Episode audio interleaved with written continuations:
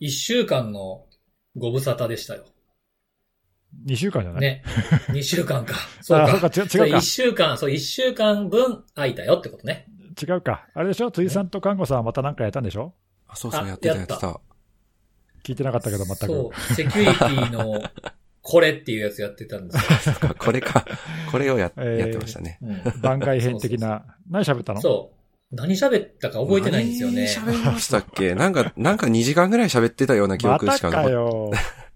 君らよく喋るな、二人で。あーなんか僕はあれかな、その、フィッシング対策あ協議会への報告件数とユニーク URL 数のヒット率がよ、なんか下がってきてるねっていう話かな。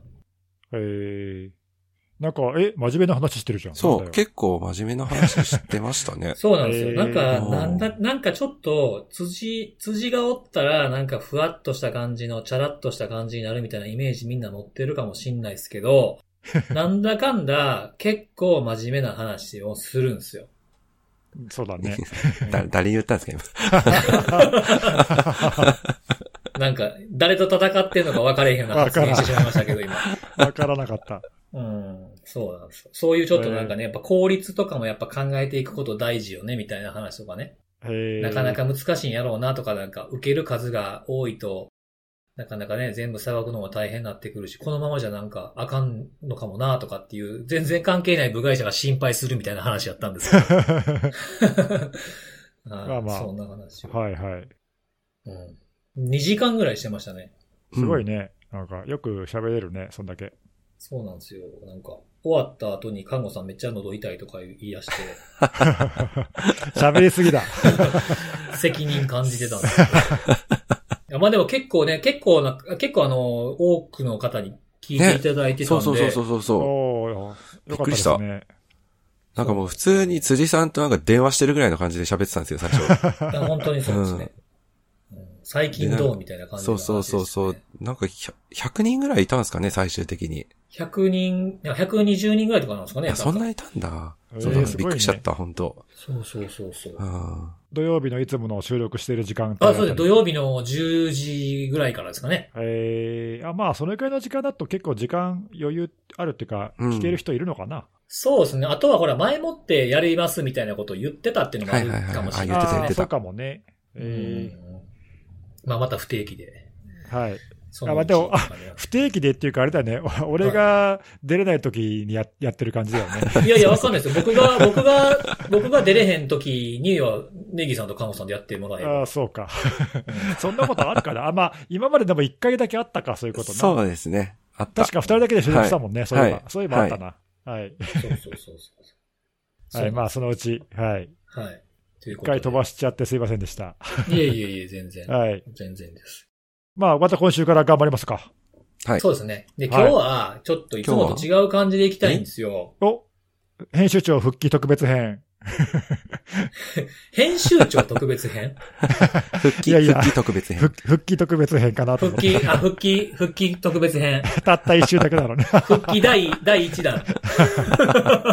何弾まであんねどこら辺が特別だろう、今回はん。。なんかね、今日はね、特別っていうか、あの、ほら、はい我々この間、あの、公開収録っていうのをしてきたじゃないですか。はいはい。あの、公開収録とはなんか名ばかりの。名ばかりです。あの、公開されるかどうかわからない公開収録というか、なんか、なんていうんですかね、収録っぽいものを公開でみんな聞いてるような感じはしてるけども、その内容は公開されないみたいな。そうだね。うん。何言ってるかわかんないけど。わからないですけど、まあ、それただの講演パネルやろって話なんですけども。そうね。あの、うん今週ね、コードブルーっていう国際会会議で、うん。はい、ちょっとお話、この3人でやらせていただきましたね。そうですよ。そうそう。国際会議ですよ。いや、でもさ、僕、はいあの、国際会議ももちろん大事だけど、うん。めっちゃ久しぶりのリアルイベントだったから、あ、確かにお客さんが目の前にいるっていう意味ではね。そうだそうだそうそう。え、いやどうでした？いや、なんかね、えどうでした？っていうか、こう感覚忘れてるよね。もう1年半以上、ああ。ああいうね、目の前にホールでさ、結構、まあもちろん密にならないようにね、お客さんの数は多少抑えてあるけど、うん。まあそれでもかなりの人がいて、うん。目の前にね、そういう人たち見ながら、こう、やっぱやっぱ顔が見えるしさ、反応とか見えるから、なんかめちゃテンション上がって、あ、こんなだった、こんなだったと思って、わわかる。だ、そうか。うん、いや、ほら、リモートで講演するとね、表情見えないけど、ね頑張って喋ってるけど、一応反応が見えるからさ、ああ、そういや、こんな感じだったわ、とか思いながら、いいな結構テンション上がったよ。久しぶりでよかった。楽しかった、だから。僕はもうあの、久しぶりの感じというのもあんのかあれですけど、僕は一切客席を見れなかったですね。なんで？ライトが眩しくて。ああ、そう、まあ、それもあるよね。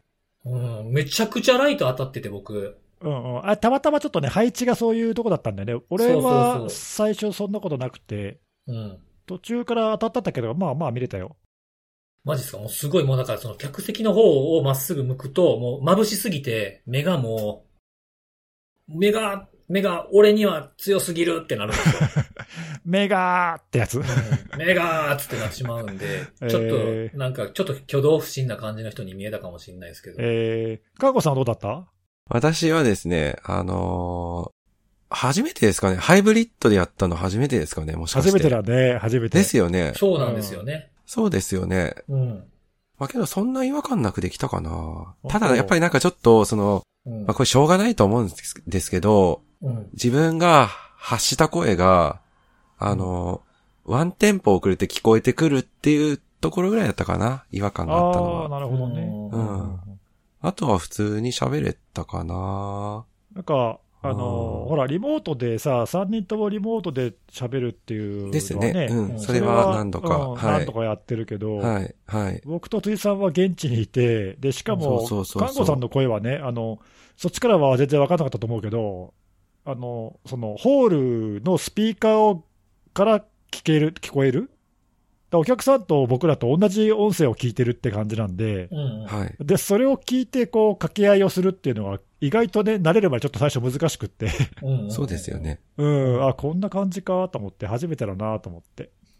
まあでも貴重な体験だったやる人いないですよね。いないかもね。多分あんまり、ないんじゃないかなと思いますね。なんか、あの、テレビとかでも結構あるじゃないですか、スタジオとあ、家みたいなのでうん。流す場合あるんですけど、あれの場合は自分の声が返ってくるとかないんですよね。観客の人に向けてマイクの音をスピーカーで出すってことがないかあそっかそっか。ら。うん、みんなイヤホン、イヤホンからみんなあの、遠隔の人の声聞いてるんで、普通の会話とあんま変わらないんですけなど、るほど。そうそう、だから多分一番難しいパターンやったんちゃいます？僕らがやっでてたのって。すよね。だから、まあ、うんその割には、まあ、初めてですけどね、ぶっつけ本番でやった割には、そうそうそうそう。はい。うまくいったんじゃないかなとは。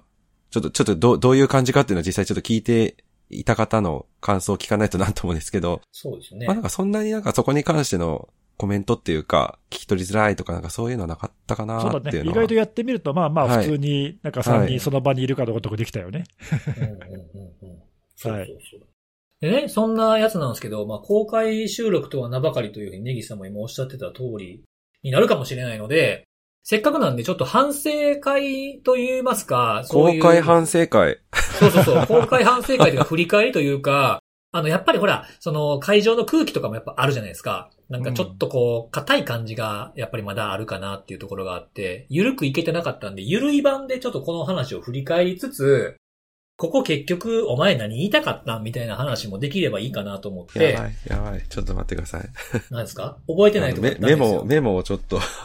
なんでメモとか、メモ、メモをちょっとメモいる？メモいらんくない？でも。いらん、いらんか。わかりました。はい。いや、多分、何しゃべったかね、あのメモ見ても思い出せないんじゃないかな。多分思い出せない。喋ってたら思い出すみたいな感じやから、そうそう。いや、うん俺ももう、あの、数日経ってるけど、何喋ったか覚えてないよ。で、そうなんですよ、ね。そうなんですよそうそうそうそ まあでも一応今回ね、いろいろ事はい前に何話そうかって、普段とね、少しせっかくだから違うこと喋りたいって言って、まあいろいろ考えたんだよね。中身う。は、そうそうそう。うん、テーマもこういうテーマで喋りたいね、みたいなね。うんうんうん。はい。な、何喋ったんですか、今回は？で、今回は、その、はいまあなんていうんですかね、こう、まあコードブルーって僕、一回も参加し、参加者としても出たことが一度もなかったんですよ。ああ、そうなんだ、ほうほう。うん。で、なので、まあこの話をいただいたときは、なんかそのコードブルーって僕の中で、まあ行ったことないのに、勝手なイメージがありまして、なんかすごくテクニカルに尖ったイメージがすごく強かったんですね。まあ実際そうかどうかは別として。うん。うん。で、まあ、それはあの、お話をされる方も、えー、聞きに来られる方も、そういうイメージがあったんです。おう。だからこそ、ちょっと違う変化球でいきたいなっていうところがあったんですよね。なるほどね。う。うんん。で、まあ今回その、そんな中で、えー、コードブルーで僕たちが二人、あ、二人じゃ二つのテーマを掲げて三人でお話をしたっていうことなんですけど、その一つが、まずは、えー、これからの分析の着眼点っていうテーマが一つ目うん。あって、はいで、これはあれですよね、もともといろいろ僕たち3人で打ち合わせを、えーしてた時に、看護さんがこの辺、この辺の話をちょっと押したいというふうにはい言ってて、そんな記憶が。それどんな話だったかって思い出せる？今。どんな話どをしよんなだっうとしてたたかなっていうのは、まあちょっっと、あのー当日ちょっと言い回しがね、ちょっと失敗しちゃったっていうのはあるんですけど、と。はいはいはい。あのー情報収集、いや、もう特にその収集にクローズアップしたとこばかり見るのまあ、、特に看護さんはね、はい、うん。やめませんっていう感じのトーンで入りたかったんですけど、はいはいはいはい。何を思ったか、うんあのー情報収集疲れましたみたいな、ちょっと入りで入ってしまって。で、多分あの、お二人に、うんあの、いきなり、ちょっとあのー予定路線というか、入り方からいきなり、あの、別の入り口から入っちゃいましたみたいな感じになっちゃったんで、そうそう。なんか一瞬、あれそんな、そんなやったっけって思いながら、そう。入り。なんか無意識で多分疲れてたのかもしれないんですけど、本当に。うん。本音がポロッと出たんじゃないのそうそうそうそう、疲れちゃいましたみたいなことちょっと言っちゃって、うん。あ、これちょっとどうやって軌道修正していこうかなっていうところを、あのー若干テンパりつつ、うん。あのーもう、まあ多分現地の辻さんと根岸さんうまくやるだろうという感じの、はい、ふりをしてしまったというところだけちょっと記憶に残ってまして、まあただ、はいはいはいはい。あのーもともと言いたかったところとしては、まあ今まさに言った通り、うん。結構なんかその情報収集分析の話すると、なんか、うん。どんなとこ見てますか？とか、どういうやり方して分析してますか？とか、なんかその tips であったり、ノウハウであったりみたいな、なんかそういう、れぐらい時間かけてますか？とかね。あ、そうそうそうそうそうそう。なんかそういう感じの話が割とクローズアップというか、注目というか、皆さん聞きやすいテーマで実際話されてるシーンもあるのかなと思って、そことはちょっと違はいう。感じで、あの、話したいなというところで、ねうんまあ、どっちかっていうと、まあ、その一歩先を行った話をしたいなっていうところから入ったと。なんか、あれですね、切り口的にはちょっとこう、きつめな表現をすると、まあその情報、まあ看護さんって言うとやっぱ情報収集っていうイメージが強いけど、まあ情報収集ってもう古いよね、ぐらいの感じのトーンでしたよね、なんか。そう、打ち合わせではそんな感じの、ちょっとイケイケな、イケイケなこと言ってましたね。いけいけな。言ってた、言ってた、言ってた。まあでもあれだよね、この3人でさ、あの、はい。これまでいろいろ過去、講演とかさせてもらってるけど、うん。まあ確かにあの、ね、そういうところを結構聞きたがってる人が多いのもあって、そうですね。そうですね。ん実際にそういうのやってますもんね。そうそう、僕らはこういうふうに情報収集してますよとか、うんまあそういう話確かにしたこと結構あるもんね。うん。はい。なるほど。まあそこからそろそろちょっと、もうそろそろいいだろうと。うん、もう、もういいでしょうもういいんじゃないかと。はい。なるほどね。確かに確かにうんえ、で、その先っていうのは具体的には、その看護さんは何を、どこを見据えているっていうか、な、どういう話をしたいわけ？で、いろいろ話しちゃったんですけど、まあ、一個目としては、あのーやっぱり、点、点ばっかり追ってる世界にまだまだなってるので、まあ、そこをつなげてみるやり方っていうところがむしろ今後重要になってくるのかな。点探しは、もうある意味、自動、半自動でうんできる世界が、まあ実現しつつあるので、まあそっから先人間が関わっていくとこってどこかなって言ったら、その点同士をちゃんと結びつけて、まあその線がどんなものかっていうところを見るっていうところが大事になっていくんじゃないかなっていうのをちょっと一つ言いたかったと。で、具体例としてその時挙げたのは、まあ、あのー脆弱性とかですかね。はい。ああ、確かにこう単位、単独の脆弱性だけ見てても分かんないことが最近は結構多いし、うんはい。複数の脆弱性を組み合わせないと、こう真の脅威っていうか、そうですね。実際に起きる影響評価とかできにくいものが結構、まあ、攻撃がね、難しくなってるのもあるそうです、そうでし、す。はい。脆弱性一個一個見てもなんかこう複雑になってきてるのもあるから、なるほどね。あ、それが、その脆弱性っていう観点で一個情報収集、一個一個情報収集してても、うん。ちょっとダメでしょと。はい。そういうのをつなげてみないとダメでしょと。はい。なるほどね。あそれは確かに、最近というか、感じるところではあるよね。そうですね結構なんかそこで、なんか、あのーう、うまく評価ができずに実被害が起きてしまってるんじゃないかなって思われるようなケースもあって、うん。うんうんまあ VPN とかもなんかそんなケースになってるんじゃないかなっていうのをちょっと思っってるんですよね。あれも、はい。あれ、あれだけ見、見てたらダメで、あそっか、そこそからの先起何されるかこることとかっていうのも、やっぱり繋げていけば、全然捉え方が変わってくるんじゃないかなとは思うんですよ。確かにね、こんだはいけ世間でさ、事件とかいろいろ言われているのに、まあ、はい相変わらず、なんかね、古いバージョンとか、そのパッチが当たってなくてとか問題になるっていうのは、まあ、ひょっとしたらそういう影響度がちゃんと評価できてないかもしれないもんね。うんそうなんですよね。あーまあ、当然できてる人はできてると思うんですけど、なんかそのうんなんだろう、最低ラインというか、みんなができてるかっていうと、多分そんなことを決してないんじゃないかなっていうのが、なるほど。今のあまあ、じゃあ、はい今の VPN の話で言うと、あれか、その、脆弱性がありますという点だけ見てるんじゃなくて、はい。その後何が起きたかとか、そういう線と点を結びつけて全体を見るようなことしないとダメよと。そうですね。なるほど。それがまだできてないんじゃないの、ってことか。はい。っていうところが、はい。最初お話しししたかったところですね。うんうんうん。それがなぜか疲れたって話になったと。そう、なんで、ねえ、ちょっと、やっちまったなって思いつつも、もう、もう、もうけどもう言っちゃったもんは、行くしかねえな、みたいなところがありの、まあ実際疲れてるしな、とか思いながら、嘘は言ってないし、とか思いながら、確かに。まあ、多分一番、その、ね、セキュリティ関連で情報収集に本当に取り組んでるのは、まあ、看護さんだろうからな。まあ、疲れたって言ってもバチ当たんないよね。すいません。そう、ちょっとすいません。いきなりちょっとね、もうなんか、ポジティブな感じの話をしなきゃいけないっていう全体調和の中いきなりなんかもう、疲れたみたいなトーンから入って、いやー、ちまったとか思いながら。いやいや、ちょっと、はいそれはそれで面白かったよ。はいちょっとあの来年もし呼ばれてもきっと私はいなくなってると思うので、なんでなんでや。そうね。なんかその、情報収集の先みたいなことを意識するっていう、まあ脆弱性の例えの話とかも、なんか一個だけだったらそんなでかいことになれへんけど、これとこれ組み合わせたらもう、管理者権限取れますねみたいなものとかも、やっぱり目立ってきてはいるじゃないですか。そうですね。うん。なんで、その、まあ、つなぎ合わせてっていうふうな点と点を線にするっていうのはめちゃくちゃ大事なことだろうなと思うんですけど、さっき言ったみたいに、情報収集どうやってんの話って、未だにニーズあるじゃないですか。ありますね。リクエストいただくことも結構ある。うん、そうそう、そうなんですよ。なんでなんかこう、まあ、使い勝手がいいのかもしれないですけどね。まあ、その時その時に変わっていったりするっていうのもあるから、うんうん扱いやすいネタではあるのかもしれへん。この永遠の課題みたいなところがあるっていうのを加味したとしても、うんまあ、ニーズがあるってことは、やっぱりまだみんなそこで迷ってるんじゃないかなっていう気はしてるんですよね。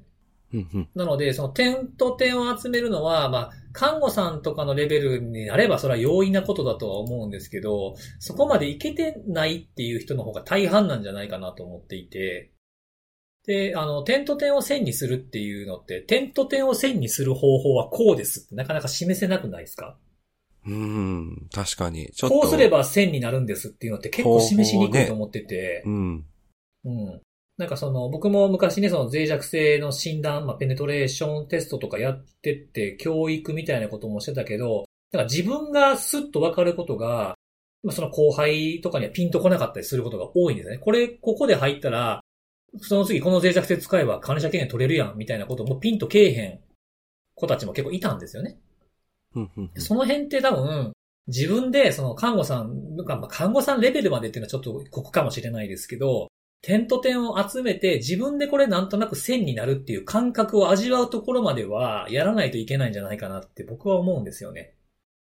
なるほど。線にするってなかなか教育ではどうにもならへんというか、まあ、いくつも、うん、いくつも例を見せたりとかして、あの、自分で身につけていく部分っていうかなんか、なんていうんですかね、例えばね、その、ホームランすげえ打つ選手とかが、例えばね、その、まあ、古い話ですけど、長島さんっていたじゃないですか。いたじゃないですか、その巨人軍にいいたでしょ、昔。一茂違うよ。まあ、今の違うよもちょっと、今の違うよもちょっと失礼、失礼な感じでしたけど。うん。一茂じゃない方長し長島だよ。確かにそうだ。えっと、ミスター、ミスタミスター。ミスターですね。がね、ミスターホね。はいーホームランを打つ、そんなバンバンホームラン打てるのって、どうやったらホームラン打てるんですかって質問された時の回答なんですけど、うん。もうガーッと、ガーッと来たボールを、ブワッと打つらしいんですよ。それ知ってる。うん。ブワッとこう腰を回して、ブワッてやったらホームラン打てるらしいんですけど、それはでも本人にとったら、絶対そうなんですよ。正しいことだと思うんですけど、凡人の我々や経験してないことのない人間が聞くと、いや、だからそれが分かれへんから困ってんねんってってなるんですよ。でもそこって多分自分の、その自分なりのブワみたいなものを経験したりとか掴んでいかないといけないと思うので、なかなか、その、いきなりこう、こう点を集めてる人たちに、千にって言われても、正しいこと言ってるんですけど、うまくこう、フィットしないんじゃないかなっていう気がしてるんですね。うん確かに。だから、うん、とはいえ、なんか昔、今って昔と比べては、比べると、すごい、なんか昔は本当数十万とかのセミナーとか、有料のセミナーとかトレーニングに行かないと、聞けなかった話っていうのが、割と無料で見れるようになってきてると思うんですよ。例えば、ベンダーのレポートとかもそうですし、あとはたびたびこのポッドキャストでも紹介してるアタックのフレームワークとかでも、攻撃者とか、えー攻撃するソフトウェアとかに、の応じて攻撃の段階とかをこう説明して、えーあれば参照先にレポートとかも示してくれてるじゃないですか。はい。あとはね、僕が、まあ、過去に紹介したやつで言うと、まあ、コンティが入り込んで6日間でこんなことになりましたとかっていうレポートとか事例とかも結構、なんか昔より簡単に触れられるようになってません？そうですね。うん。機会はかなり増えてるはず。そうそうそう。その辺のレポートって、その、まあ、す僕、全然先に行ってる、まあ、エンジニアとかそういう情報をたくさん持ってるベンダーが点を線につないだものを出してきてくれてると思うので、なんか今まで通り点を集めつつも、まあ、先、先駆者というか、まあ、先に行ってる人たちが作ってくれてる、えー出してくれてる。そういったものにもっと触れることによって、自分なりの線の作り方っていうのを学ぶのが、近道なんじゃないかなっていう気はしてるんですよね。はい。私も全く同感です。同感でした？いや、同感ですよ。いや、だってね、あの、いきなり、その、無地のキャンパスっていうか、なんか点だけがバラバラって散らばってるところで、なんか線綺麗に引いてくれって言われても、なかなかね。まあ、なかなか筆が進まないというか、どうやってやったらいいねんって感じになるんで、まあ、まずはね、その、いろんな人が、さっき、つゆさん先駆者って言ってましたけど、うん点に取り組まれている人が引いた線を見て、じゃあ自分はどう線を引くべきかっていうところを考えるのが大事だと思うんで、だからその引き方、やり方っていうのは先人の知恵からどれだけ得られるかっていうのはポイントなので全くつゆさん言ってることその通りだなと思って今聞いてました。うんなんかね、近道ってない気がしてて。ああ、確かにね。い以前ほど、なんか、どこ見たらいいねんっていう感じではなくなってきつつは、ありもしつつ、あ、確かに確かに。うん。なんか一朝一夕でうん。すぐ、じゃあ明日からできるようになるかって言われると、それは難しいところですね、今はそうまだ。ですよね。はい。なんかこう、じ、例えばね、その、まあ、ネギスさんにしても、看護さんにしても、その、今に至るまでに、その、ずっと点を探してた時期ももちろんあるわけじゃないですか。よくわからずにいろいろこう手探りでやっていく時期。そういう時から今になるのに、なんか、ありました？ケーキみたいなのって。ある日突然みたいな感じじゃないですか。僕そうだったんですけど。え、マジですか？えいきなり。ある日突然覚醒したの？そ うそうそう。いきなりなんかスーパーサイヤ人みたいな感じになったなんていうか、マジかスーパー、そんな、そんな、いきなり、なんか、スカウター壊すぐらいになったとか、そんな、ななんていうか、そんな超すごいでかいステップアップではなくて、なんかこう、点を拾うっていうよりも、なんか点、うん、点をいっぱいこう触っていって自分のものにしていくと、その、線になるチャンスの可能性も広がると思ってるんですよ。あ、このなんか前触った点って、この今日見つけた点と関係のあることなんじゃないかみたいな。うん。で、僕はなんかその、まあそれはね、成功法かって言われたらそうじゃないのかもしれないですけど、僕にとっては近道だったかもしれない程度のことなんですけど、もう興味のあることには全部手を出す。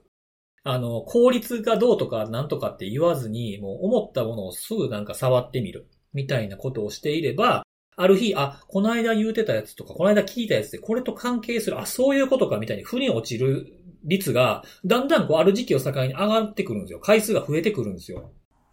点と点がつながる回数がなんかこう増えてくるみたいな時期が僕一時期よくあって、あ、そういう仕組みなんや。昔本読んで理解できひんかったことはこれで分かったわみたいなことが結構出てくるんですよね。だからこう何か一つ同じものを、あの、いろんな人が見ても、ピンとくる人っていうのは、その点の数が多い人なんじゃないかなとは思いますね。うん。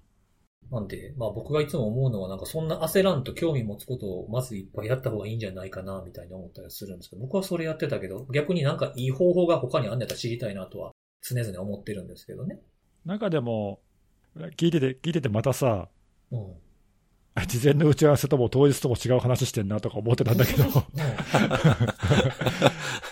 その流れで話すると、その仕事として、多分その今聞いてる人って、うん。あ聞いてる人ってその情報収集どうしたらみたいなこと、今もニーズがあるっていう話だけど、うん。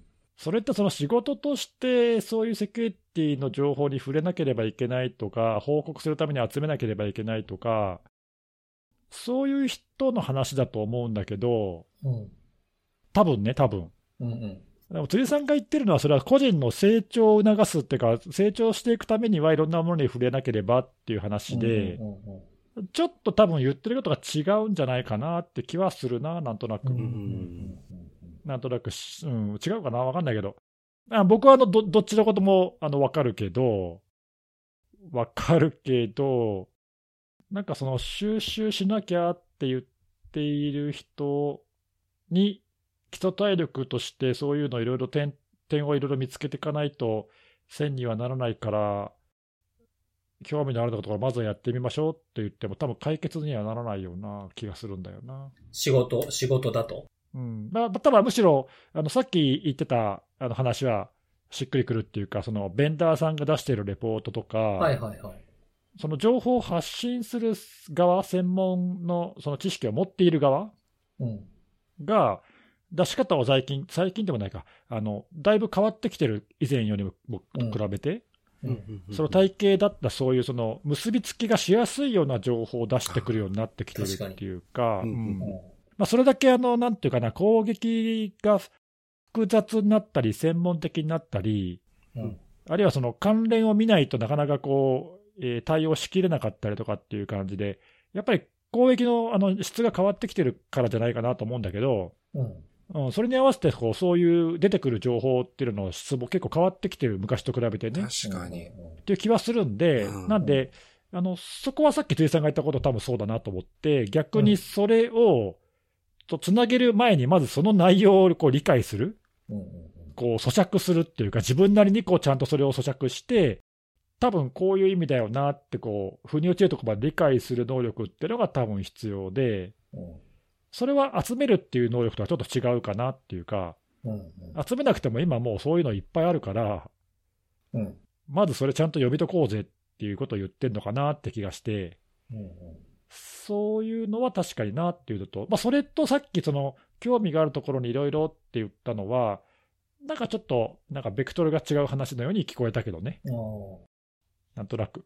そうでも、そうでもない？ーうーんとね、いや、まあ、そうだとは思うんですけど、なんか、まあ、そう、相互なんじゃないかなって思ってるんですけどね。仕事としてやることと自分の興味としてやることって、うん。お互いを、おお互いがお互いを補うんじゃないかなとは思ってるんですよね。片方だけやっててもあまりうまくいかないのかなって、感覚的にちょっと思うんですよね。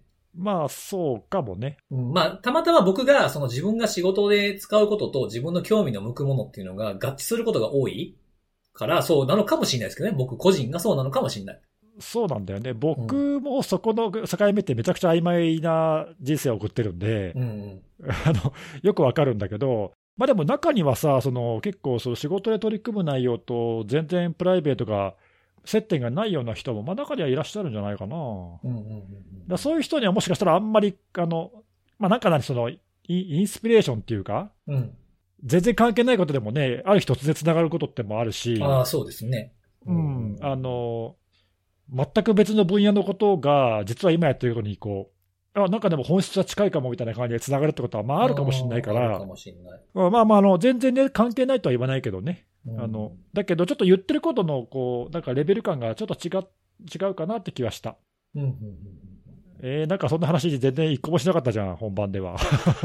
そうですよね。なんか なんかでもね、一個もしなかったって言われるまで、なんか、まあ、そうかと思わなかったですよね。なんかそんな気になってた？うんなんかこういう話し した気がするみたいな。まあ、似たような話はしたけど、うん。似たような話はしたけどね、多分多分ね。そうなんですよえーね。なんかでも、うん、面白いね。あ、そっか、これ、あれか、コードブルーで話したやつと、基本一緒のやつを今喋ってないといけないんでしたっけ？いや、そんなことないよ。すごいなんか。全然そんなことはないよ。そんなことないですよね。反省会だからさ。ですよねそうそうそう。うんあ、そうそう、反省会ですよね。ううんんいや、そうそうそうそう反省会っていうか、まあ、あの、そういう話をしたけど、言い足りなかったこととか、そうですよね。。うんうん、とか、あの、そういうのあるかなって話なんで。まあなんか分析の着眼点って、うん結構なんか僕からするとむ、まあ結構難しいハードルの高い話やなっていう感じはちょっとしてたんですけど。いやあとね、そうそう、あの、着眼点って聞くと、うん分析するときにどこに着目してうん分析をすればいいかみたいな、なんかそういうニュアンスが強いんで、うんうんむしろ分析に着目しようっていうことのような気がしたよね。さっきうんの看護さんの話はねそうで。すね。う。うんんまあ、あの、その辺でちょっとテーマのタイトルの中身が、もしかしたら少しちょっとずれた違うように、うんかもしれない。違うように感じた人がいるかもしれないけどね。確かに。わかんないけど。なんか分析、まあ分析じゃないかもしれへんけど、なんかさっき出たみたいにいろんなレポートとかも詳しく出てくるようになったじゃないですか、今。うん。で、はいね、その僕らが仕事始めた頃よりも SNS がすごく盛んになってて、いろんな人が情報を発信するようになったじゃないですか。なんで、そういう時に、なんか、まあ僕の着眼点って言えるのかわかんないですけど、一番気にしてるのは、あの、自分やったらこうする。自分にしかできひんとことか、自分にしか気づけないところは何かっていうのは気にしてるな。う。うんん。なんかみんな当たり前にこういうことをやってるけど、本当にみんなが知りたいのはそこじゃないんじゃないかなとかっていう目で見るようにはしてるね。うんうんうん何が知りたいんやろうっていうところとか、みんながやってないこと、まあ、ネギさんもダメじゃないですか。なんか人がやってないことやりたいとかっていう時ありありません？なんか。うん。うん。常々それは思うけど。そうそうそう。だからそこ結構なんか、まあ後出しじゃんけんみたいな感じなんですけどね。なるほどね。うん。あ、ここが書かれてない、このレポートにはここが抜けてるような気がするな。じゃあそこをもっと出すようにしたらいいのかな、みたいなことを、そういう目で見るようにはしてるかな。ああ、僕今聞いてて思ったけど、ちょっと、ちょっとだけ違うんだけどさ、うん。僕もその書いてないことが知りたいっていうか、うんうんうんという点ではちょっと似てるんだけど、その今情報発信増えたって言ったけど、うん。うん。僕はその全然発信されてない情報が知りたくって、ほうほうほう。例えばその、まあ、そこれは本番の時にもちょっと言ったんだけど、そのまあ、それぞれいろいろ情報、同じ収情報収集してとか、まあ、あと僕の場合だったらその観測情報とかね、ああ、ボットとかのですかね。うん、観測情報そのものを共有するってことはあんまりないんで、うんうん。観測した結果、分析した内容をまあブログとかで書いたりとかさ、うん。外に出すってことはあるんだけど、うん。結構ね、そのそういう似たようなことをやってるんだけど、うん。別にその分析した内容を外にはこう共有していないとか発信していないっていう人結構いっぱいいると思うんだよね。実は僕はそういう外に外に出てきていないけど、多分似たようなことをやってるはずの分析している人が何を考えてどういう分析をしたのかっていうことは実は知りたくって。なんかそういう発信されてない情報が知りたいんだよね。というのは、僕が知りたいことで誰も書いてないんだよ、世の中。おたと、え、例えば、例えばどういうことですか？知りたいことっていうのは。そうだな。えっ、と、まあ今興味を持って調べてる DDoS 攻撃の話とかずっとね、うん結構今どういう攻撃が起きてるかとかっていうのを調べているんだけど、うん。うん。特にまあ国内に関係あるとかさ、そういうものとか調べてるんだけど、うん。ほとんどないのよ、そういう情報って。あの、まあちょっと細かくは言え言えないけど、こういうこと分析してる情報を知りたいなとか、ああいうこと分析してる情報を知りたいなって思って、実際そういうのにあの必要な情報を持ってるところって世界中にあると思うんだけど、うん。まあね、あんまりその公なところには出てこないのよ、そういうのが。へえ。で、でもやってないわけないんだけどなとか思いながらさ、ちょっとなんかね、そういう、それがすごく知りたいなっていうか、人のそういう分析知りたいなって常々思ってるんだけど。だからなかなかね、まあだから僕はあの、その仕事でさ、必要な、あの、取り組みとして、まあいろんな情報共有とか、コミュニティとか、なんか入ってね、そういうところでの、あの、まあクローズドな共有とかっていうのもやってるんだけど、はいはまあなかなかね、そのクローズドなとこでも出てこないんで、い。うんうん。いや、これはひょっとしてなんかないのか、そういうのは、みたいな。へ。っていう気にもなって、ちょっとね、あの、そういう意味意味での仲間が欲しいっていう気はするんだけどね。それはそういうなんか、あの、まあ、クローズドな集まりの中でもネギスさんが欲しいなと思う情報っていうのが、まあ、発信、発信っておかしいけど、発表されてないってことなんですか？うんまあ、あの、ないわけじゃなくてね、出せない理由があったりとか、いろいろはいはいはいはい。あるとは思うんだけど、うんあるとは思うんだけど、こういうのもうちょっとなんかみんなでシェアできたら嬉しいのになって、まあ僕が感じることは、もしかしたらみんなは感じてないかもしれなくて、なかなかそこがね、一致しないとさ、みんな出さないじゃない？うんだからなんかちょっとね、あのど、うん、そういう難しさはちょっと感じる。だから僕はその収集の難しさっていうよりも、むしろそういうその、分析した結果の共有の難しさっていうのをちょっと感じるんだけどね。ああ、そうか、うん確かになんかこういろんなかん、まあね、そのコロナ禍の前とかのね、いろんなカンファレンスとか、まあそういうので、僕もご一緒することってたびたびあったじゃないですか。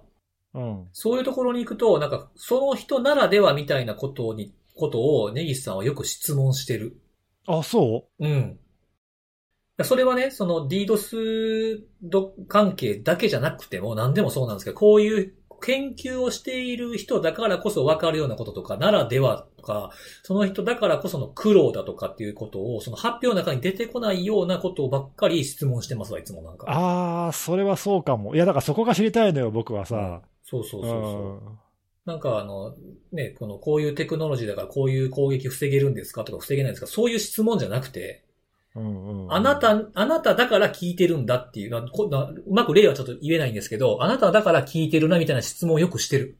わかるわかる。わかる。うんそれは多分ね、僕の個人的なすごい興味だし、多分それが知れたらね、あ、なるほど、この人はこういうアプローチでこうやってやってんのかっていうのうんは、すごく多分自分にとってこう参考になるんだよね。刺激にもなるし、うんうん自分はそれとは違うアプローチでやってみようとか、うん。あるいは自分がやってるアプローチ、まあなんかこれ結構正しそうだとかさ、うんうん。なんかそういうこう、いろいろ比較検討ができるじゃない？あの、やっぱりこれって、その、その理論的に正解が導けるもんでもないから、うんうん。だから答えをないのをみんなで一生懸命探り合ってるわけじゃん。うんうん。だからね、他の人がどうやってこう、答えを導くためにこうアプローチしてるのかっていうのは、いろいろやっぱ知りたくって、うんうんうん、同じ情報があってもさ、100人いたら100通りのこう、その料理の仕方っていうのがあるわけで、はいはいはい。それをね、あなたはどうやってそれに取り組んだのっていうのが知りたいっていう、確かにそれはあるかもね。言われてみてちょっと気がつそれは、そうか、確かにそうかもって思ったけど。うんうん。なんかね、そう。で、結構人によったら、よくぞそれを聞いてくれたみたいな感じのテンションで饒舌にならはる人もいますけど。そう、そうそれ、これが大、そこが大変なんですよ、みたいな感じの、火ついた、火ついたと思いながら見てるんですよね、僕は。うんう。うんん。でも確かにそういう、なんか人がね、どうしてるかっていうのを知って自分に役立てるっていう意味だと、あれですね。これはどちらかというと質問の着眼点みたいなところですかね。これは。ああ、そうかもしれないうな。んまあ、分析をするための、ね、ネタとしてはそういう、確かに人がどうしてるっていうのはいいかもしれないですね。どこのサイトを見てるとかではなくて、どうしてる、どういうふうなことを意識してやってるかみたいなことは大事だな。大事結構ほ、ら、あのいわゆる研究とかの世界っていうか、例えば論文発表とかをする世界だと、うん。まあそういうその、いわゆる何、その、どういうデータを使って、どういう方法でこういう分析をしたみたいなのを全部書くわけじゃない？はいはいはい。だからまあそういう世界では当たり前のようにさ、こう発表されて共有されてることだけど、うん。でもほら、研究とはちょっと違うじゃない？こういう分析、攻撃の分析とかってあさだからまあ、外に出ることもあるんだけど、出ないものも結構あるなっていうかね、その出ないものが俺は知りたいんだみたいなことが結構あるな。ちょっと今今後、またネギスさんが質問してるのを気にして聞いとこえ？気にう。どういして。うふうに、どういうふうに聞いてるかっていうのを。まだこの人こういうこと聞いてるみたいな？そうそうそうそう。また。まあでもそういうま特特徴って出るよね。た出るほら、この間、あの、なんだっけ、あの、マイナビさんのセミナーで、はいはい。どういうところに着目して、こう、各ベンダーさんの製品とかにさ、質問をするかみたいなことを、あの、ベンダーが喋っ、ベンダーの方が喋った後に僕たちが質問をするって立て付けのセミナーですね、それね。そうそうそう、なんかそういうのをパネルディスカッションちょちょっと議論したじゃん。あー僕はどういうとこ気にして質問をしてるんです、みたいな種明かしみたいな。そうそうそうそう前今まで5、6回分の種明かしみたいなのを僕らの観点っていうディスカッションをしましたね。そう、各自の質問の着眼点みたいなさ、うんうんうんうんあれ聞いたときにやっぱりこういう特色、特徴が出るなって思って、ですね。うん。みんなその、やっぱ見てるところが違うんだなって。まあだから、あの、いろんな人が入って質問するって意味があるんだよね、あれね。うん多分、あの辺の質問する内容も自分の興味っていうのもあると思うんですけど、自分の経験っていうのもあると思うんですよね。ああ、いや、それは、多分大きいよ。多分自分がそういった製品を扱おうとするとか、買おうとするとかっていうのもあれば、逆に自分がその製品をお客さんに提案した時にやたらと聞かれたこととか、うんうん。あとはそれも相手にしてきたお客さんの組織の規模の数とかによって変わってくると思うんですよね。うん。例えば、あの、小さいところとかを、あの、やっぱお客さんとして多く持ってた場合だと、これってライセンス何個から買えるんですか？うち50人しかいないんですけど、50人しかいなくても100買わなダメなんですか？とかね。そういったところが結構大事。辻さんとかよくそういう質問をしてるよね。そうなんですよ。なんか、うんうんそう、なかなかね、その、いや、そんなん言うたかって、買われへんやん、こんなんって思うような値段のものいっぱい見てきてるから、そうだね。うん、できるだけ安くとか、その切り、なんか切り外してここだけとかね。そういう買い方ができるのかっていうのは結構僕は聞くかな、そこは。まあ、そういうのね、あの、経験を通じて、多分こういうところに詰まるはずとか、はい。気になるはずっていうところが、まあ分かるからね、先回りしてそれが聞けるっていうのはあるよね。そうそうそうそう。うん。いや、なんか、なんかおも面白い、面白くなってきたけど、うんこの辺の話も全然してないね、本番で、そうなんですよね。全然してない。ほぼ ほぼそう。7割ぐらい初めての話。そう そうそうそう。い、や、あのさ、ほら、コードブルーに向けて結構何度も打ち合わせを重ねたじゃない？した。はい。で、こういう内容がいいか、ああいう内容がいいかみたいなさ。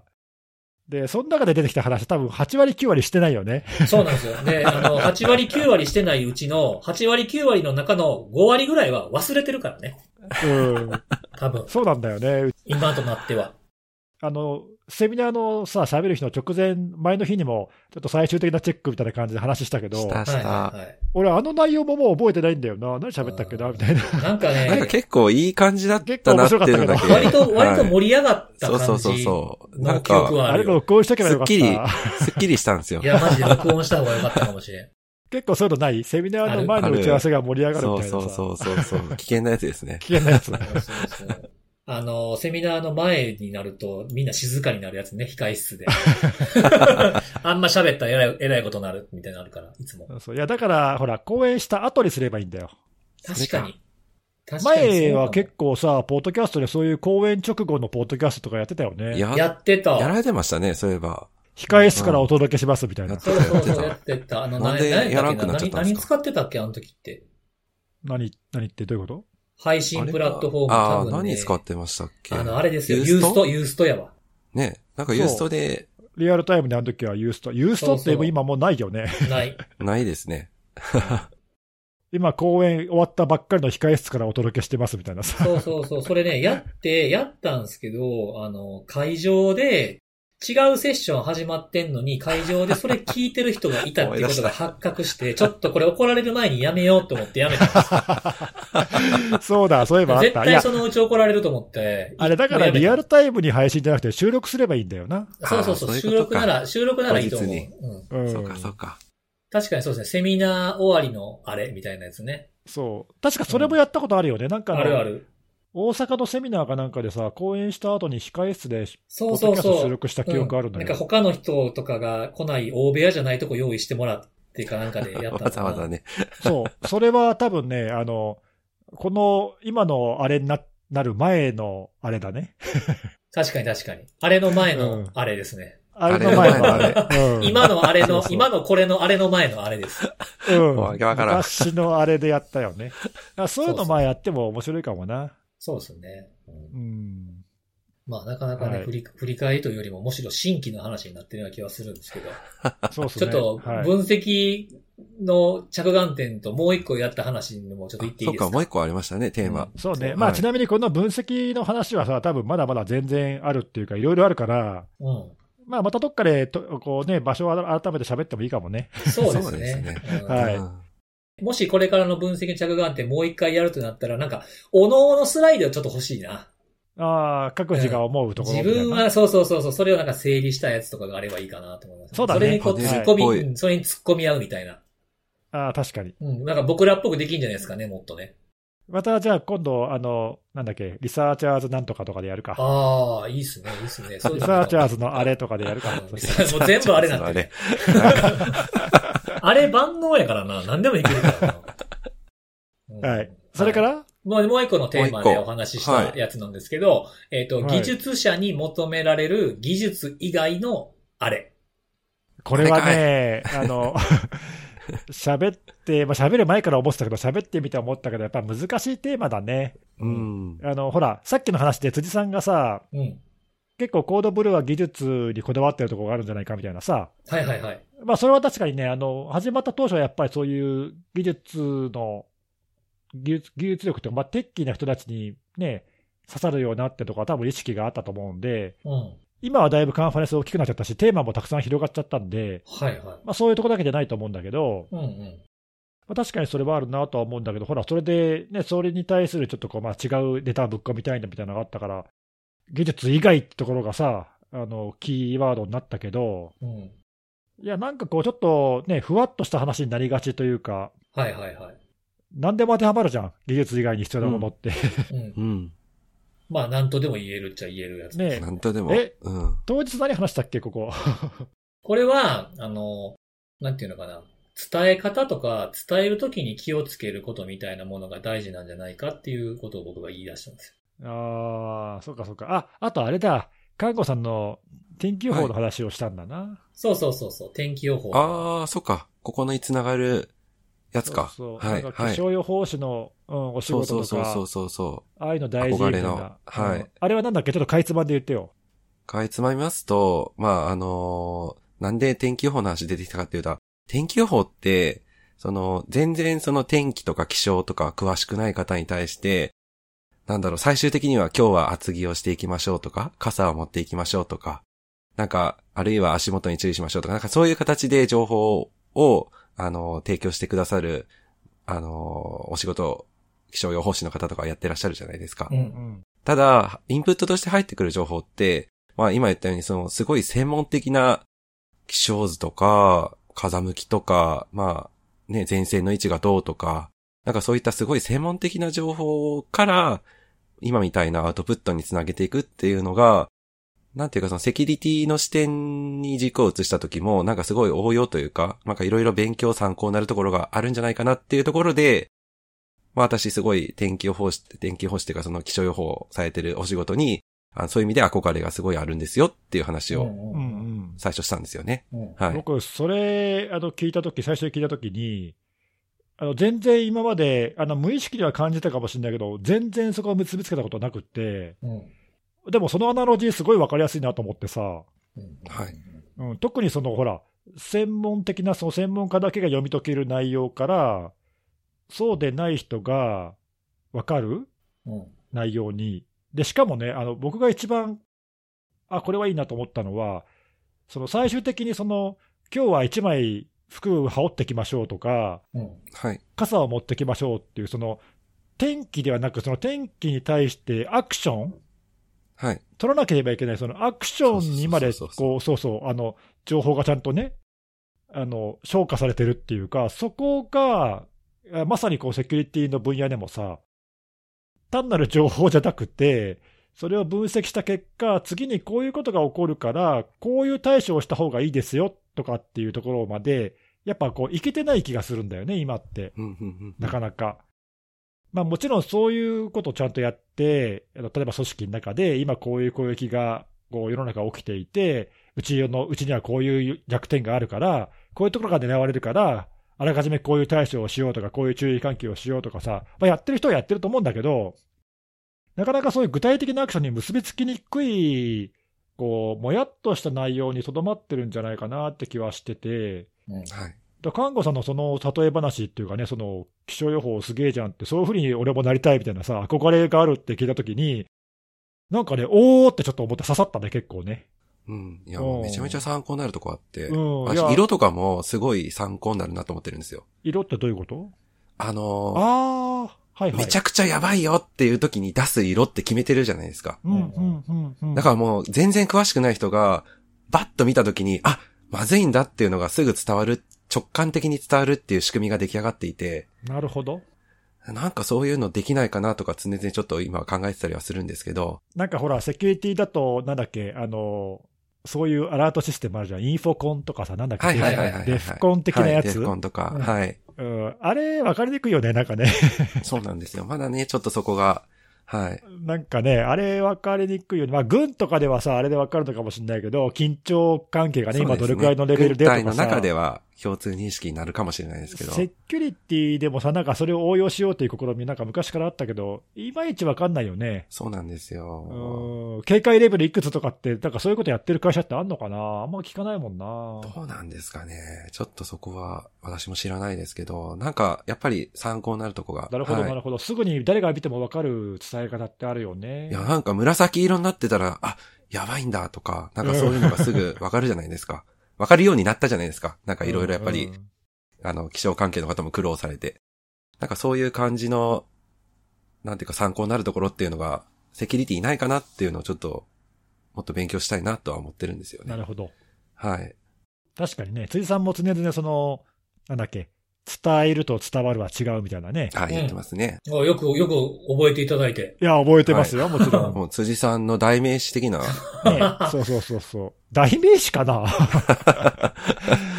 でもそのね、伝わるにこだわるっていうところは、僕はそれはすごいいい、いいなと思って、うん、あの、心に刺さったんで、それ結構覚えてるんだけどさ。あ、本当ですか。うん、まあ、それは確かにね、技術だけでは解決できない問題かもね。まあ、伝える技術かもしれないけどね、それはね。うん、もしかしたら。ああ、なるほど。はいはいはい、はいうん、まあ、でも、そういう意味では、あの、伝える技術っていうことである程度こう、整理して、誰でもできるようなものになるのかもしれないけど、うんうん、まあでもその、いわゆるセキュリティ技術っていう話とはちょっと違うよね。そうですね。うん。まあなんかそんな話をしましたっけ？うん、したした。なんかその、まあ、当日多分僕言わなかった、打ち合わせで言ったかもしれないですけど。言えよ。看護さんが言ってたやつを実現しているアプリがあるんですよ。お？お？どういうの？あの、天気予報の、そのさっき言ったみたいに、そのなんか気圧が、気圧の谷がとか、なんとか前線がとかっていうんとかって、別にどうでもいいんですよね、僕ら、僕からすると。例えばね。明日どういう格好で行こうって思ってる人にそれを言われても、それを分析できるぐらいだったら自分でやるわいって話じゃないですか。何をすればいいのかっていうのはさっき言ったみたいに傘持っていかなあかんのかとか、服装どうすんのかなんですけど、気温とかからって結構難しいと僕思うんですよ。体感と違うから言われてる気温って。ああ、なるほど。うん、例えば、た、例えば同じ18度でも、風が吹いてる18度と吹いてない18度多分全然寒さ違うと思うんですね。ああ、確かに湿度でもね、変わりますもんね。そうそうそう。うん、そういったとこ加味して服装ってなかなか選べないから、ちょっと一回ベランダ出てみたらみたいなのあるじゃないですか、よく。ああ、やるやる。うん。とか、あの、玄関出たら意外と寒かったらちょっと上もう一個着ていこうかなとかね。うんうん、そういうのとかを知りたいところを言ってくれてる。まあ、完璧ではないかもしれないですけど、あの、僕結構昔から使ってるおしゃれ天気っていうアプリがあるんですよ。へえー。すごいな、ね。おしゃれ天気。おしゃれ。めっちゃいい名前ですおしゃれ天気。うんうん。で、これあの、まあ、まあ、あの、普通の天気予報のアプリと同じで、場所を指定すると出てくるんですけど、まあ、まあ、日にちと、えー、天気、えー、気温、降水確率とか出てくるんですね。で、そこの下に一言コメントが出てきてて毎回。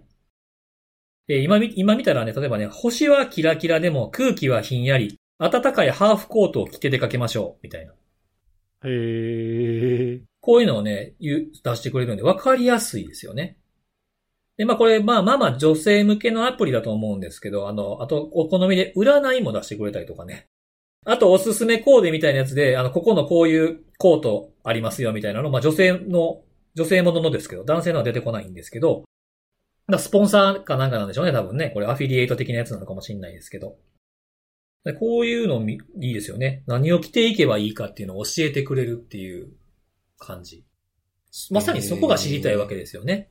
そうですね。うん、だから多分うん10、同じ18度でも、その寒さとか体感とかによっては、この、ここの文言変わってくるのかもしれないですけどね。えー、んなるほどね。なんだろうね、セキュリティだったら、あれかな。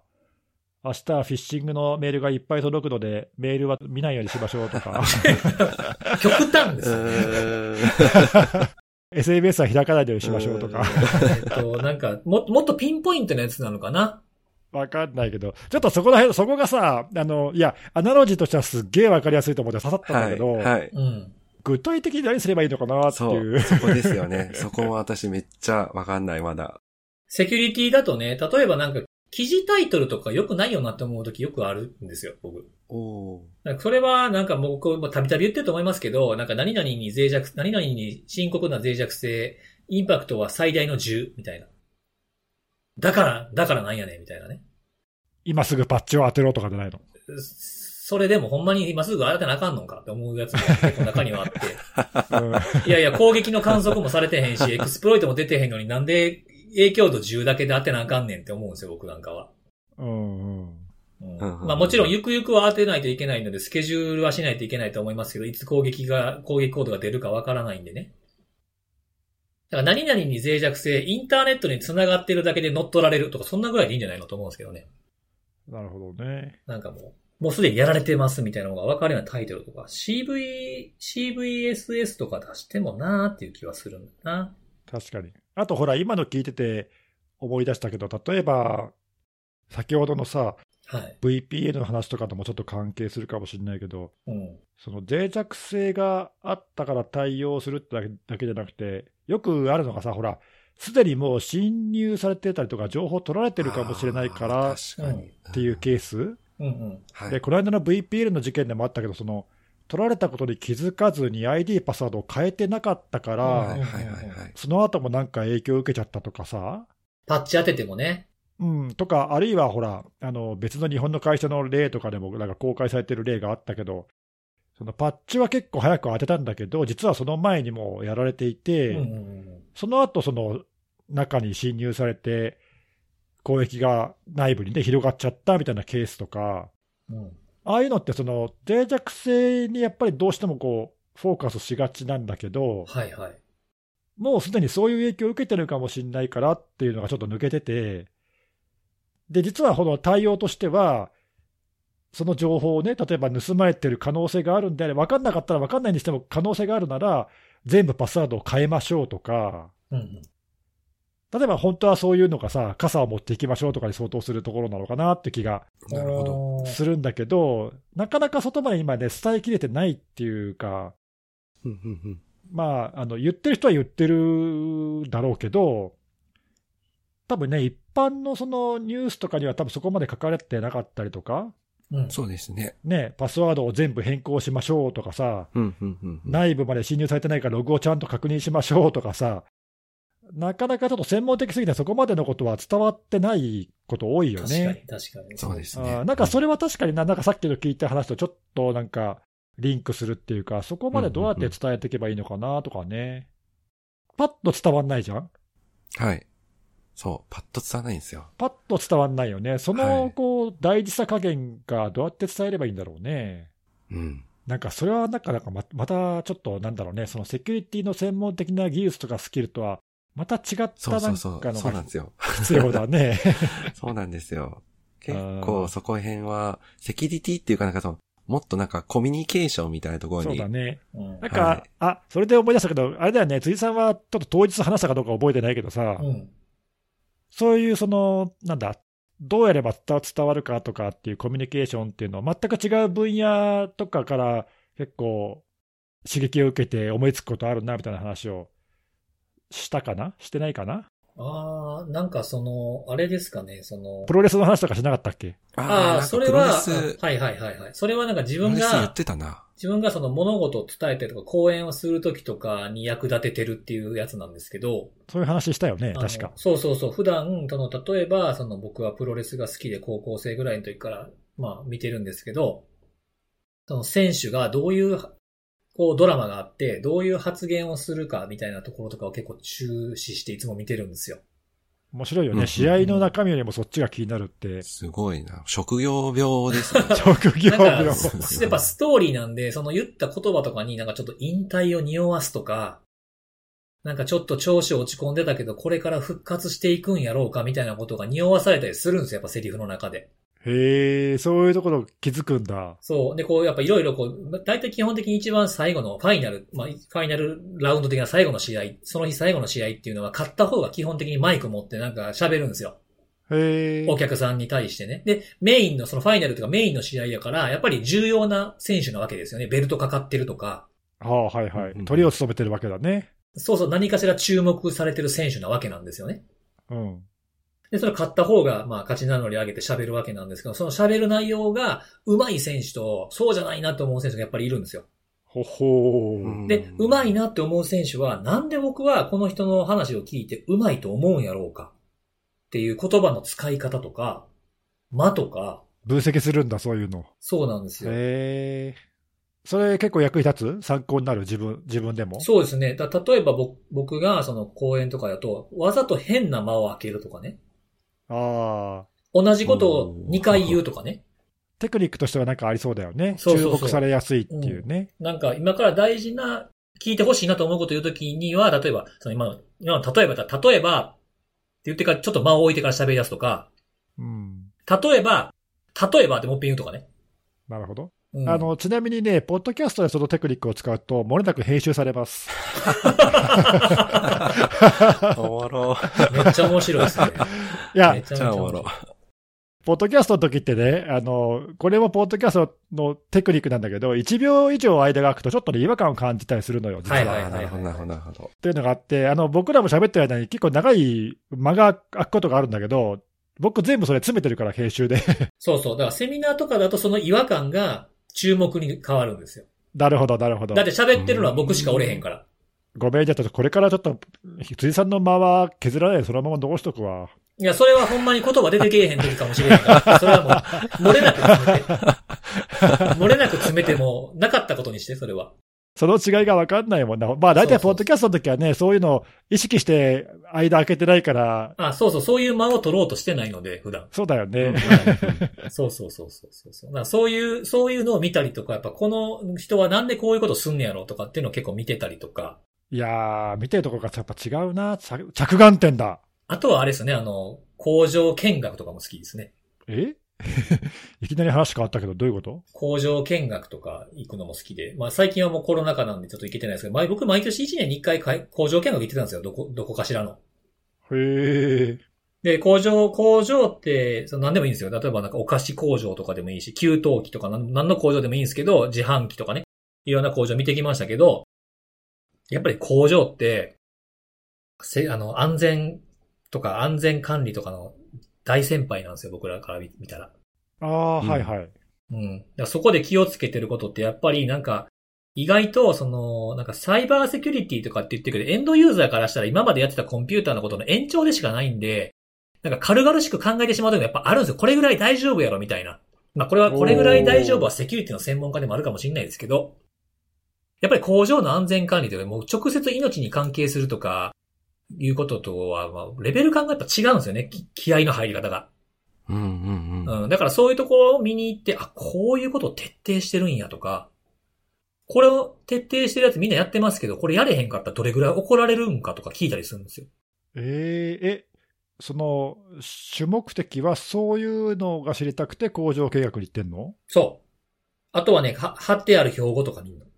ああ、なんか、安全管理の標語とか、うん。なんか結構あるよね。そう。うんで。僕そのね、標語自体をそのセミナーでも紹介したことあるんですよ。メールの訓練って、一時期僕メールの訓練っていっぱいなんか突っ込んでたじゃないですか。うん。そのメールの訓練とかに関して、を話をしている中で、ある工場で見た標語を説明したんですよ。で、その標語っていうのが、人ではなく方法を責めるって書いてたんですよ。ほうほうほううんほう。方法。だから、人がミスしたことを、方法ちゃうねん、こら 聞きの、聞き逃せへんぞ。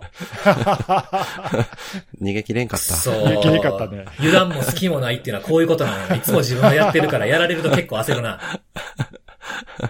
で、その、そうそう。で、その、なんかあの、人、何かミスを起こしたんだったら、その人が悪いっていうことを考えるんではなくて、そもそもルールが間違ってるんじゃないかとか、このやり方がおかしいからミスが生まれるんじゃないかってことを考えなさいってことが書かれてあったんですよね、そこには。罪を憎んで人を憎まずってやつだ。に近いやつ。そうそう。だから、そのメールをね、開い、メール訓練とかそういう、まあ、マルウェアついてるメールを開いた人を責めるんではなくて、それを開いてしまうような状況とか、もしくはその報告が上がってこなかったら、報告が上がってこない企業の文化がまずいんじゃないかってことに着目しないと、多分何も解決しないんじゃないかって、僕も思ったんですよ、それを見て。そういう、なんか普段からいろんなことを自分の仕事に関係しそうなことがないかっていうふうにいつも多分、どっかで気は張って見てるかもしれないですね。えー、その、その話も統一しなかったね。してないですね。工場の工場話。見学なんて、工場の話。工場の話はしてないね。してないですね。でも、でもほら、でも今日してないけどさ、僕が昔あの、診断で1時間半ぐらい報告した後にボロカスに言われた話はしましたよね、現現あ地、ああ、聞いたそれは聞い、たはい。で、結局、危ないの、危なくないの、どっちなのみたいな。で。そう、一時、でっていうめっちゃ準備して、そうです。僕は新卒1年目か2年目の頃なんですよ、確か。えー、そう、1時間半ぐらいもう独り立ちして、一人で説明、しかも結構でっかい組織やったんですよ。で、1時間半説明して、よし、これで完璧や、技術的なこともちゃんと答えたで、って思った、説明したで、って思ったら、で、危ないの？危なくないの？みたいな、言われたんですよ。確かに。確かに、と思って、うんもう、アンジェラ、アンジェラ・アキみたいになってしまうぐらい、確かによ。歌歌も歌いたいぐらいの気持ちでしたけども。まあ、ごめん、それ聞いて一個だけちょっと俺も言っていい？はい。あの、俺も昔衝撃を受けた言葉があってさ、衝撃を受けた言葉。はい。うん、あの、ちょっとまあ、どこ、何のけ、何とは言えないけど、ある報告会でね、やっぱり同じように報告して、なんかもうすっげえ力入れて報告してやりきったって思ったら、うん。あの、あなたたちに求めてる答えはこれでないって言われて、うわ え、マジかと思ってー。い、や、もうなんか、そんなことあるんすね、ネギスさんでも。いや、あるんだよ。いや、もうなんか、え？と思っちゃってさ、え、今までこの、こんだけ頑張って作ったこの報告書は何みたいな感わじ。かる。こんな答えを求めてたんじゃないって言われいやそれって。て、だからあれですよね、その自分が大事やと思ってることと、相手が大事やって思ってることがミスマッチしてるんですよね。いや、もうそれね、、めっちゃ目から鱗で、俺もその時言われてよかったなと本当思って、その時はね、もうすっごいショックだったの。わかる。痛い、うん痛いですよね。うん。まだ20代のあの駆け出しの頃だったんで、はい。いや、本当に若い時に言われてよかったなと思ったけど、うんうんうん結構厳しいお客さんでうん。、はい。で、あ別に僕だけじゃなくてね、僕よりもずっと上の先輩とかも一緒にいて、うん。もうズバーって言われたのよ。うわぁ。求めてる答えはこんなんじゃないと、全然分かってないって言われて、うわーと思って、こっちはさ、良かれと思って、こういろいろ書いたのに、うん。うん。あ、違うんだと思って、そ、そこはね、すごいなんか、うん。い今にも残ってるね。わかるわかる。だって僕、僕もだってそんなの、本当もう十何年も前の話を鮮明に、あの、座ってた位置とかも全部覚えてるもね、うん俺はそこまで覚えてないけどさ。ん。めちゃめちゃ覚えてる。いや、でもその言われたことはすごい覚えてて、うんああ、そうかと思って、いや、でもね、その、何、なんていうの、おその、お客さんの求めてる答えを予測して言えばいいって話じゃなくて、はい。うんうんうんうんそれとは違うんだよね。ただその、うん要は自分が良かれと思って、こう、なんていうかね、自己満足的なものをいくら一生懸命突き詰めてもダメだなっていうことを、うん。すごいなんかね、それ、ショックでもあり、なんか、ほわーと思って、それからはだいぶそういうこう考えを改めたっていうかさ、これ本当に求められてることかなとかさ。なんかそういうのすっごい考えるようになったよね。確かにね。だから逆にこう、なんだ、意外、意外な意味で客の期待を裏切れることができるようになって、それからは。これは、あの、全然予想してなかったけど、素晴ら、素晴らしいって褒められることとかも結構逆にあってね。なんかそういう嬉しい体験もあったからさ、うんいや、あの時こう、めたくそ言われてよかったなって今、今は思うよね。うん当時はそんなことも考えられないぐらいショックね当時はちょっと顔から血の気が引いたよ、さー わかる、わかる。なんかあんまり普段生活してる中で全然ない感覚に襲われますよね。肌感覚みたいな。いや、本当に本当に。寒くなるというかね。血の気が引くってこういうこと言うんだと思ったもんね。うん。そう。別に取って食われるわけでもないんですけど、すごいショックで。ね。そうそうそう。いや、まあ僕、あの、後引かない性格だからよかったけどさう、んいや、そういう人だったらこれ、トラウマになるわと思ったよ、これ。そうですね。うそうんで。すね。まあ、僕もだからそこからかな、その話、その経験をしてから自分の会社の診断の報告書のフォーマットを変えたりとか、ええちゃんと活かしてるじゃん。改善して、もう、まあ、まず1枚目にすぐにサマリーが出てきて全体がわかるような構成にするとか、あ、危ないか危なくないか分かるようにね。そうそうそう。で、こう、なんかど、どのサーバーが危なかったのかとか、どの、どの、例えばシステムが複数あったら、このシステムに危ないものが多いっていう分布がわかるような図を入れたりとか、うんうんうんなるほど。うん、そういうのをするようになったかな。で、こう詳しいこと知りたかったら、どんどん後ろに行けばわかるみたいな。うんうん。まあ、いわゆるドリルダウンっていうんですかね。そういう形を意識するようになったかな。だから、まあそういう意識の仕方とか工夫の仕方って大大事だよね。そうそうそう。だからなんかね、その、自分が持ってる、その、さっき伝え方伝えるときに気をつけるっていうのは大事って言ってたのは、その自分がすごいテクノロジーとか実績とか何でもいいですけど、まあ、誇れそうなものを手にしてたとしても、その凄さとか、その難しさみたいなものを解いたところで、例えば評価する人とかはそれがわからないから、評価できないと思うんですね。確かに。うん。例えばそのどんどんどんどん経営層に行くとやっぱその売上がとかその全体の利益がとかって話になってくるから、それを、これはすごい技術なんです。こんなに時間がかかってこんなに大変でした。ではなくて、これをこう使えばこんだけ儲かってあなたたちはハッピーですよっていう説明の仕方をすることの方が僕は大事なんじゃないかなと思うんですよね。もちろんそれを組んであげる、その上司っていうのも大事だと思いますけど、まあお互い様かなとは思いますね。うんだそう、それでもったいないことになったり、心が折れてしまう技術者とかっていうのも、僕見たことあるんで、今まで。そういうのがなんかないような世界にしていくためには、まあ自衛としてそういう能力を身につけた方が、僕はいいんじゃないかなって。それを認めへん環境が悪い、会社が悪いっていう意見があるのもわかりますよ。でも、それ言ってても多分変わらないんでね。自分しか変えられへんから、結局は。まあなんかその辺の話になってくると、まあ当のね、コードブルーの本番でもそんな感じはしたけど、まあなんかあのセキュリティだけにとどまらないっていうかさ、そうそうそう。別にセキュリティ技術者だけじゃなくて、まあ技術者だけでもとどまらないかもしれないけど、結構広く、なんかね、汎用的なあの話をそうですねなんか。したかなって気はするよね。そうですね。まあ余計にね、天、天気もそうかもしれへんけどね、看護さんが言うように、セキュリティの方がもっとわかりにくいと思うんですよ。あと関心がない、みんな。多くの人はあんまり関心持ってないと思ってるんですよ。例えばその、うちのおかんは持ってるかもしれないけど、うちのおかんの友達とかまで行くとわからないと思うんですよね、全く。うん。うん。うん。だからそういう人たちにどう訴求するかっていうことも考えとかないといけないんじゃないかなと思うんですよね。興味ないものにさらに興味を持ってもらってアクションをしてもらうには、みたいな。そうね。うん。だからそういう意味だとやっぱその完璧な、まあま、まあ、厳密に言えば正しくないかもしれへんけど嘘ではないっていうところのいいラインをついてくるテレビの表現とかっていうのはやっぱなかなかまだまだすごいなと思いますね。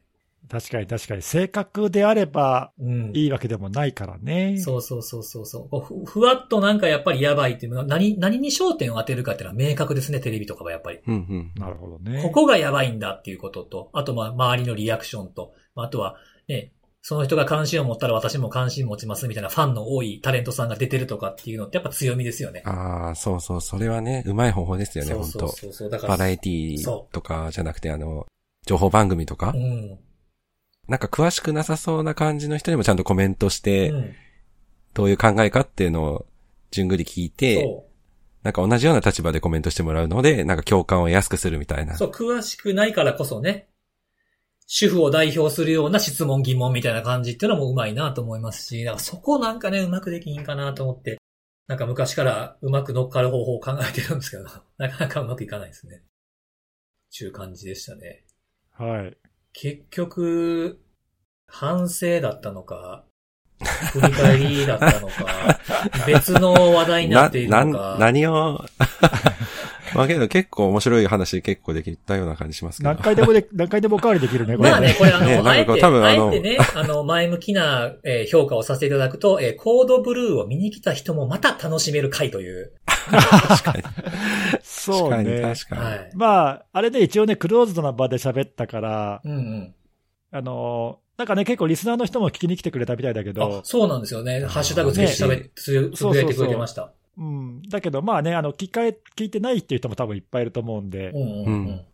なんとなくね、興味ある話をしたけど、そうそう。うん、多分全然、多分半分以上違う話したな。ぜひ、ぜひね、あのーその当日のコードブルーに参加いただいてて、かつ、この、あれのリスナーの方は、え全然違ったという感想をつぶやいていただければいいかなと思いますね。う ん俺ももう統一何喋ったか覚えてないからさ。ま、多分来週同じ話題で話しても、この話にならないですね、多分ね。多分ね。うんいやいやいや。いや、これ、ね。いや、まあ、なんか、まだまだ、だからそう、なんかね、我々自身もよくわかってないし、うんそね、答え分かってないし、まあ、またちょっと引き続きいろいろ悩みながらやっていくしかないんだよな。そうですね。まあ、はいこれは、コードブルーで話したこと自体も、まあ、我々にとってもチャレンジだったんじゃないですかね。いや、そうですそうですね。はい。はい。ちゅうことで、まあ、今日は、あの、特別会ということで、おすすめのあれはないんですけれども。あ、そうですか。おしゃれ天気。気だと思ってたけど違う。違う、あ、じゃあ、おしゃれ天気で。じゃあ、おしゃれ天気使ってみてください。確かにそうですね。はい。じゃあ、次回以降はまたいつもと同じような感じで、おえーはいやっていこうかなと思ってるんで、また、えー来週のお楽しみということです。バイバイ。バイバーイ。